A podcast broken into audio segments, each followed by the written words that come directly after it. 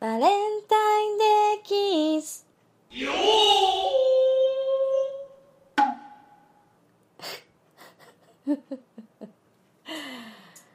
どうも、バレンタインいかがお過ごしですか？ゆうなです。えっ、と、今日はね、えーバレンタインということで、2017年の2月の14日でございますが、バレンタインだからといって、全然違うこと喋りますよ。はい。えっと、今日はですね、タイトルにもございました、ハプバー入門、ハプバー探訪という同人誌ですね。こちら、元さやさんという方がお書きになった本なんですけれども、こちらをですね、えっと、読んだ感想を、えーお話ししていきたいと思います。まあ、結論から言いますと、非常にいい本です。これはいい本です。ぜひ読んでほしい。はい。えーっとですね、何がいいのかと言いますと、ハプバーン入門に関しては、これからハプニングバーンに行ってみたい人、もしくはハプバーに1、2回ぐらいしか行ったことない。とはかなり昔に行って、それ以降行ってないとか、そういう人にね、ぜひぜひ読んでほしいなというのがハプバー入門ですね。こちらはお店ごとにあのルールとかっていうのは細かく違ったりとかするんですけどどこのお店にも共通するような最低限のルールのお話しか書いてないです。なので行った先でこういうのもダメですよっていうお話があるかもしれないんですけどでもあのそれはプラスアルファの部分で最低限の部分っていうのはこのハプバー入門で勉強できます。うん。非常にね、わかりやすく書いてありますよ。なので、こちらをね、ぜひぜひ読んで、ハプバーデビューをしていただきたいなというふうに思います。はい。で、ハプバー探訪。こちらの方はですね、えー元さやさんが今までに行ったことのあるお店ですね。もう閉店されたお店とかもあるんですけれども、そちらがですね、どういうお店だったかっていうことが書かれてます。私はですね、あんまり元さやさんと行ってるお店が被ってないので、非常に勉強になりました。あ、こんな感じだったんだっていうのがすごくよくわかりました。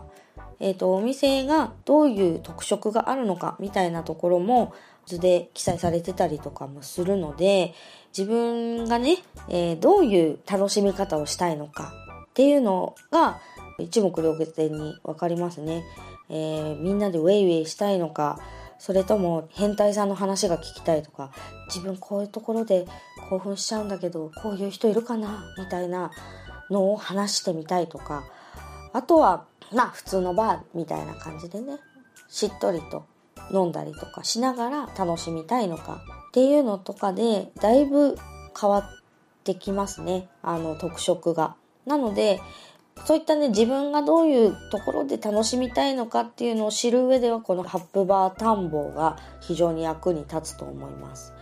で、私もあの、ハプバーに行くときにね、これ必ず持ってって、この話をして、あ、読んでみたいっていう風に言った人には、パラパラと、まあ、その場で見せているんですけれども、あのね、ハプバーをこれから楽しんでいきたいって思ってるような新規のお客さんだったりとか、まあ、2、3回しかハプバー来たことないけれども、これからもハプバに通い続けたい。ハプバって楽しいところだっていうのが少しでもね、えー分かっている方っていうのはですね、ハプバ入門をね、すごくね、じっくり読んでますね。意識高い系の短談さん、非常によく読んでくれてます。反対に、とりあえずどんなとこか見に来ました、みたいな感じの、ただ、ハプバってどんなとこよ、みたいな感じで、えー、勇気で来ている人っていうのは、あの、パラパラめくってそれでおしまいですね。うん。なんか、統計的に。なので、やっぱり、ハプバー自体が好きっていう人は、あの、すごい熱心に読んでくれるので、そういった方はね、そのお店にもね、どんどん通っていただきたいなと思うんですけど、これをパラパラしてね、すぐね、あの、女の子に話しかけるような短談さんはね、そのまま帰っていただきたいですね。という感じでですね、その人がね、どういうふうにハブ場を考えているのかっていうのはね、えー、この本をね、渡したところで、えー、すぐわかるというね、非常にわかりやすい、あの、いい短段さを見分ける方法の一つとしてね、いいんじゃないかなと思うので、えー、世の男女さんね、みんなこれを片手にね、これいうのあるんだよ、見てみるとか言って、それでパラパラめくるようなやつとはね、絶対にハブっちゃダメですよ。はい。はい、そんな感じです。あの、ハブバタンボに関してはね、やっぱね、常連さんとかすごい熱心に読みますね。うん。歴が長い人それであの、ちょっと中にね、見取り図みたいなの書いてあるんですけどね。え、ここ、あそこじゃんみたいな感じでね。もうね、皆さん分かってますね。はい。あの、正直元さやさんがもともと働いていたそのお店、私、一昨年ですね。一昨年から去年にかけてぐらいかな。4ヶ月間ぐらいほぼほぼ毎日入り浸ってたんですね。はい。で、えー、元さやさんとは、あのー、が店員の時っていうのは被ってないんですね。うん、最近の話なので。なので、元ささんがいた時っていうのは知らないんですけど少なくとも私がいた時の店員さんはあまりこうスタッフとして機能してなかったというかサポートもなければちゃんとフロア見てるっていうわけでもなくという感じで割とお客さんにこう委ねてる感じだったのであの遊び慣れた人間としては自由に遊べるので遊びやすかったんですけどあそこ新規で行った場合っていうのは非常に後々大変だろうなっていうような感じだったんですよ。ルールをちゃんと教えてくれる店員さんもいないですし、お客さんがね、マナーが悪いことして、店員さんがちゃんと見てて、それを注意するっていうのもあんまりなかったですし、うん。他のお客さんがね、店員さん呼んで、あいつこういうことしてるよ、みたいなことを言って初めて注意するみたいなそういう感じだったんで、私はね、うん、そのスタッフの質的にはあんまり良くなかったと思います。なので、えっ、ー、と、元さやさんがこの元ハプニングバーテインによるっていう風に書いているので、ちょっと大丈夫かなって思ったんですよ、実は。うん。もし間違ったこと書いてたらどうしようっていう風にちょっと思ってて、中を見てみたら全然全然全然すごいいい本正しいことを書いてるし分かりやすく書いてくれてるし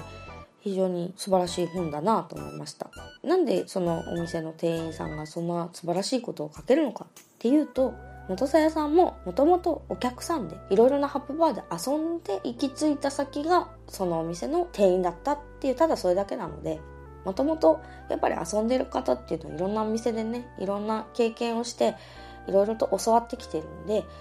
非常にね説得力のある書き方をされてたのであの私は安心して読めましたね。本当にやっぱハブバーが好きだったんだなっていうのがすごく伝わってくる、うん、私もハブバー好きなんですごいそのね気持ちがよくわかるんですよね、うん、好きだからこそ学んでほしいみたいな。今特にね一般的になっちゃってやっぱ一番顕著に出てるのがあの週刊誌だったりとかにハブバー潜入レポみたいなのが載ってたりとか詳しく読んだことはないんですけど常連が語るみたいな風に書いてあるみたいなんですけど絶対明らかに常連じゃないだろみたいな人の言葉だったりとかこうすればやれるみたいなそういう間違った書き方がされてることの方が多いみたいなんですね。うん、で、あとは AV ですね。あの、AV でもタイトルにハプニングバーっていうのが入っているのが多くて、で、よくよく見ると、ハプニングバーで OL に仲出ししたったみたいなものとかもあったりして、はって思いますよね。あの、ハプバーはコンドーム着用必須ですからね。うん。これ、あの、やらなかったら出禁対象ですからね。女性が後で生でやろうとしたよとかっていうのを報告されても出禁になりますからね。そうやってハプバーで生で中出しとか書かれると、え、そんなことできちゃうの？みたいなことが多分 AV 見た人なんか思うと思うんで、そういうの誤解をね、解くためにもね、こういった同人誌ぜひ必要なんじゃないかなと思います。やっちゃいけないことで書いてあるからねちゃんとうんはいなのでぜひねハプバーこれから行きたいなと思ってる人はぜひ読んでみてください。うん。そう。で私がよくね最近お世話になってるあの五反田のオンザコーナーっていうハプニングバーがあるんですけどそこのねあのマスターがね私のツイートを見て早速オーダーしたみたいででお店で新規のお客さんとかがね来た時に見せてこういうのあるからもし興味があるんだったら買ってみなさいよって言ってくれてるみたいですし、ま、ただね既婚者の方とか いらっしゃると思うんでそういった場合はねそういうお店とか電子書籍でもあるみたいなんでダウンロードしてあのぜひ読んでみてください。今すぐ読めるしね電子書籍だったらね。ちゃんとお支払いしてね読みましょうみんなでこれ。ね。はい。これはとってもいい本です。っていうお話でした。はい。またねなんかハブバーの本を見つけたりとかして読んだりとかした感想をまたお話をしていきたいなと思いますのでぜひぜひ楽しみにしていてください。ということでハブバー入門ハブバー探訪の感想を語る会おしまい。ザーメン。